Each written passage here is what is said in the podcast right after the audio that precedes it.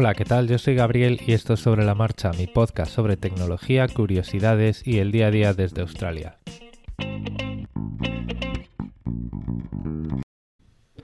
En este episodio especial de hoy os voy a dejar un audio que, bueno, ya os avisaba el lunes, que le había enviado a Pedro Sánchez, arroba el ojo que ves en Twitter, para su podcast Bala Extra acerca del fuego y los incendios en Australia. No me voy a extender más en las presentaciones, en las notas del episodio tenéis enlaces a su podcast y a su perfil de Twitter y voy a dar paso ya a este audio porque al final pues son pues casi 14 minutos de bueno pues todo lo que ocurre alrededor del fuego, incluido pues ciertos aspectos políticos que siempre está bien eh, tener en cuenta para entender las noticias que podemos estar viendo. Pues ya sin más, os dejo ese audio que pues fue publicado primero en el Pala Extra del 17 de enero. Buenos días, Pedro. Buenos días, oyentes de Bala Extra. Bueno, pues yo soy Gabriel Viso. Em, tengo un podcast que se llama Sobre la Marcha y tuve un podcast que se llamaba Australiando porque yo vivo en Australia. Entonces, hoy os estoy hablando a través de Bala Extra porque Pedro me ha pedido que le prepare un audio hablando de los incendios, cuáles son las causas, por qué están costando tanto eh, controlar y en general, pues cómo es la situación, a qué se debe todo esto. Vamos a ver, yo no soy ni científico, soy ingeniero, pero de otras cosas, ni político. Entonces, todo esto que os voy a contar eh, está leído de unos enlaces y de unos enlaces que tienen a su vez referencias que le voy a pasar a Pedro, ¿vale? Para que les podáis echar un vistazo. Y bueno, pues eh, como tampoco suelo hablar de política, eh, prefiero pasar de puntillas por ahí, pero a de todo voy a tener que hablar para que se pueda entender esto bien. Vamos a ver, Australia es un continente que es enorme, eh, de costa a costa es como Estados Unidos y mm, prácticamente es eh, todo el territorio es desierto, excepto por la costa que hay pues mucho bosque. Y cuando digo mucho bosque, hay bosques que se extienden, que son más grandes que países europeos enteros, ¿vale? Em, en Australia es normal que haya incendios forestales, siempre los ha habido y de hecho pues la, vida, eh, la flora ha evolucionado eh, en ese sentido. Hay especies vegetales que para que sus frutos suelten las semillas tiene que haber un incendio porque o sea, cuando hay un incendio esos frutos se explotan y las semillas pues se extienden por ahí y pues cuando el fuego ha pasado pues germinan.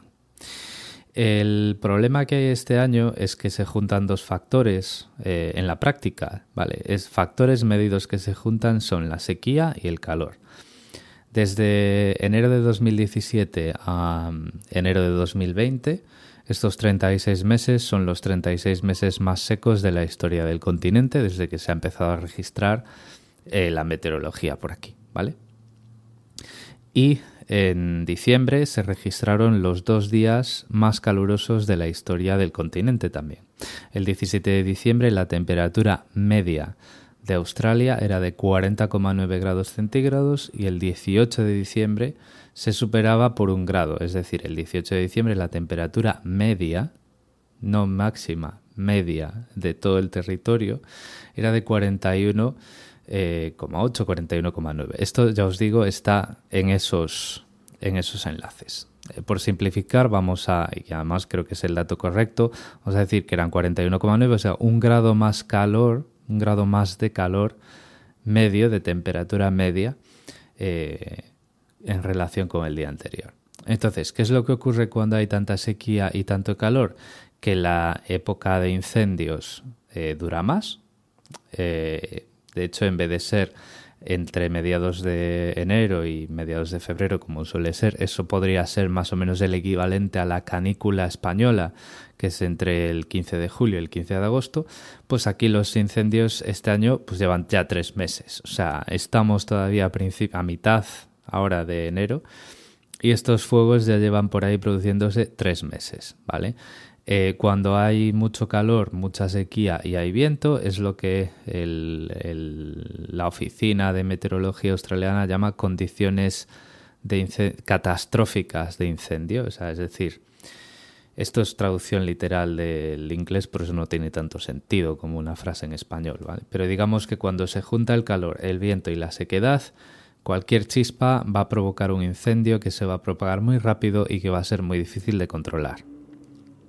Eso es lo que lleva pasando ya un montón de semanas y de hecho el área equivalente que se ha quemado en la costa este de Australia, solo en la costa este, es equivalente a un cuadrado que limita por el oeste con Salamanca, por el este con Albacete, por el sur con Ciudad Real y por el norte con Soria. O sea, es una auténtica barbaridad. Eso se come, pues, eh, prácticamente las dos Castillas, eh, la Comunidad de Madrid.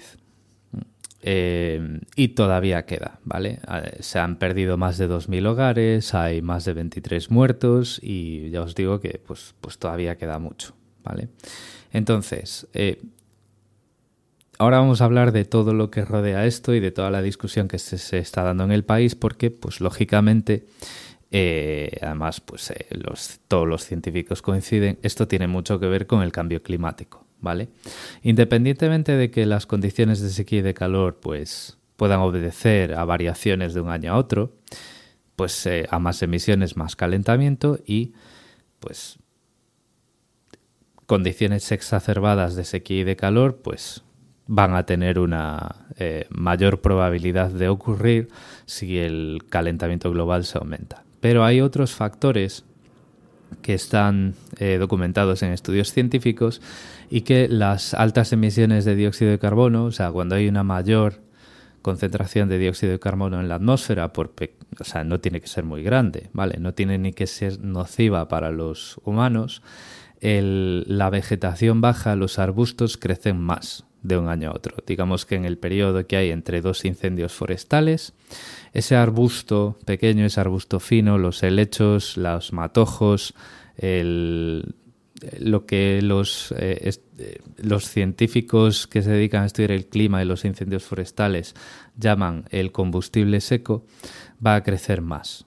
Entonces, claro, al crecer más ese tipo de vegetación y estar más seca, pues hay mucho más que puede arder en el bosque y cuando tienes una época de sequía y de calor, no solo es más probable que se produzca un incendio porque todo está más seco y hace más calor, ¿no? y cuando hay viento se propaga más, sino que además hay menos tiempo en el año, eh, menos tiempo útil para poder limpiar los montes y poder retirar más de ese combustible seco. O si lo queremos decir, o otras técnicas que hay eh, son lo, que le llaman backburning, que son incendios controlados en lo que se, lo que se hace es propagar el, fuego controlado a contraviento para tenerlo controlado y poder quemar esa vegetación baja en mañanas más frías, en días más fríos, en días con unas condiciones en las que digamos que el tiempo te va a ayudar a controlar ese incendio. Si tienes una sequía y mucho calor, ya no tienes esos días. Todos los días de la primavera y del verano tienen riesgo de incendios. Eso no lo puedes hacer ese combustible seco está acumulado en todos los bosques y cuando cae un rayo, una chispa en un poste de alta tensión o lo que sea, pues ahí ya tienes el fuego. Eh, también hay mucha polémica porque bueno, pues el gobierno actual es un gobierno que bueno, pues tiene entre sus filas muchos negacionistas del cambio climático. Eh, de hecho, pues uno de los miembros del Parlamento del Partido Liberal ha hecho el ridículo hace poco en la BBC discutiendo con una meteoróloga y prácticamente, o sea, sin prácticamente negando el cambio climático. Pero aún así, o sea, lo que realmente mm, se le echa en cara a este gobierno es que eh, no tiene una política de reducción de emisiones, ¿vale? Y no es que no tenga una política de reducción de emisiones cuando las emisiones están bien, sino que eh, las emisiones de Australia per cápita son muy altas, ¿vale? Em, no tengo ahora mismo los datos, pero el otro día, en, me parece que era en la BBC también, se decía claramente que las emisiones per cápita en Australia son mayores que las emisiones per cápita en China, ¿vale? Y ahora sí que sí que tengo unos datos que os voy a dar el 81% de la energía que se produce en Australia para consumo dentro del país proviene de combustibles fósiles. Y en total, de todos los, o sea, hay combustibles fósiles que son varios tipos de carbón, gas natural y otros eh, derivados del petróleo. Bueno, pues un 60% del total de la energía, de toda la energía que se produce, es del carbón. Además de eso, el carbón australiano eh, se consume en muchos otros países. Australia es el número uno del mundo en exportación de carbón para consumo energético. De hecho, del total de todo el carbón que se exporta a nivel mundial, el 37% es carbón australiano. Y el Partido Liberal eh, forma parte de una coalición en la que todos los partidos apoyan la industria del carbón. De hecho, pues eh, podéis buscar en, internet las últimas polémicas de, o por ejemplo, hablando de Greta Thunberg eh, y de los activistas que están empezando a, a, poner nombre y apellidos a las empresas que apoyan a la industria del carbón. Siemens está involucrada en una mina que quieren abrir ahora en Queensland, que es eh, la mina de Adani.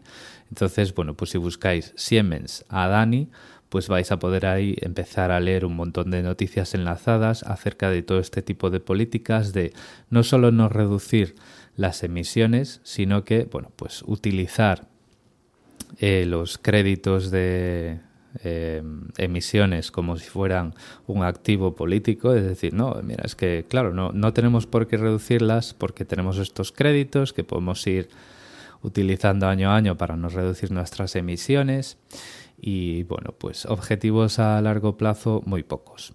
Luego están otras polémicas menores, otras polémicas de imagen, como es muy famosa, eh, que bueno, pues cuando se estaba quemando ya todo esto pues en serio y empezaron a morir bomberos y tal, el primer ministro estaba de vacaciones en Hawái, pero bueno, eso aparte.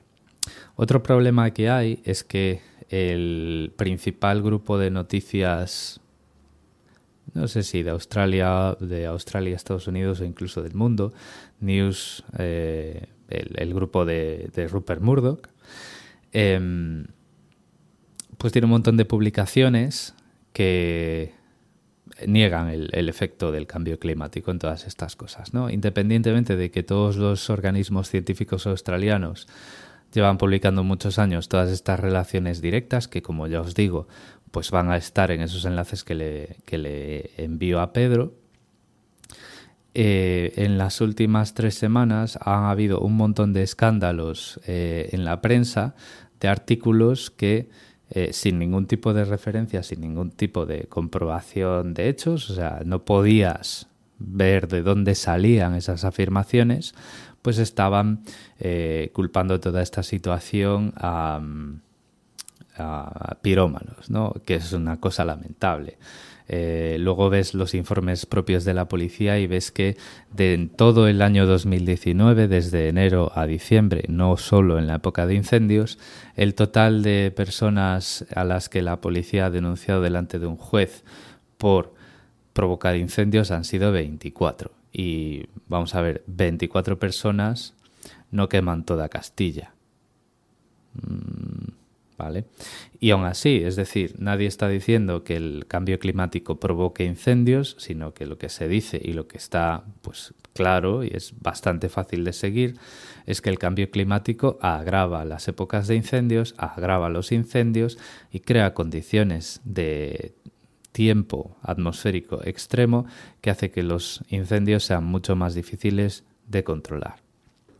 Y de hecho, bueno, pues ya para terminar y devolverle ya el micrófono a Pedro, esto pues es lo que es lo que se predice, ¿no? Es lo que los científicos, eh, los climatólogos llevan prediciendo. A mayor calentamiento global, pues tiempo eh, atmosférico más extremo y en sitios donde pues hay una época de incendios que está dentro de los parámetros normales del clima, pues esa época de incendios pues se va a extremar. Y bueno, pues aquí pues ya os digo, ya cualquiera lo puede ver en las noticias, estos incendios están siendo bastante extremos. Muchas gracias a todo por el tiempo que me habéis dedicado. Muchas gracias Pedro por ofrecerme este pequeño espacio Espero que os haya resultado interesante y un saludo a todos.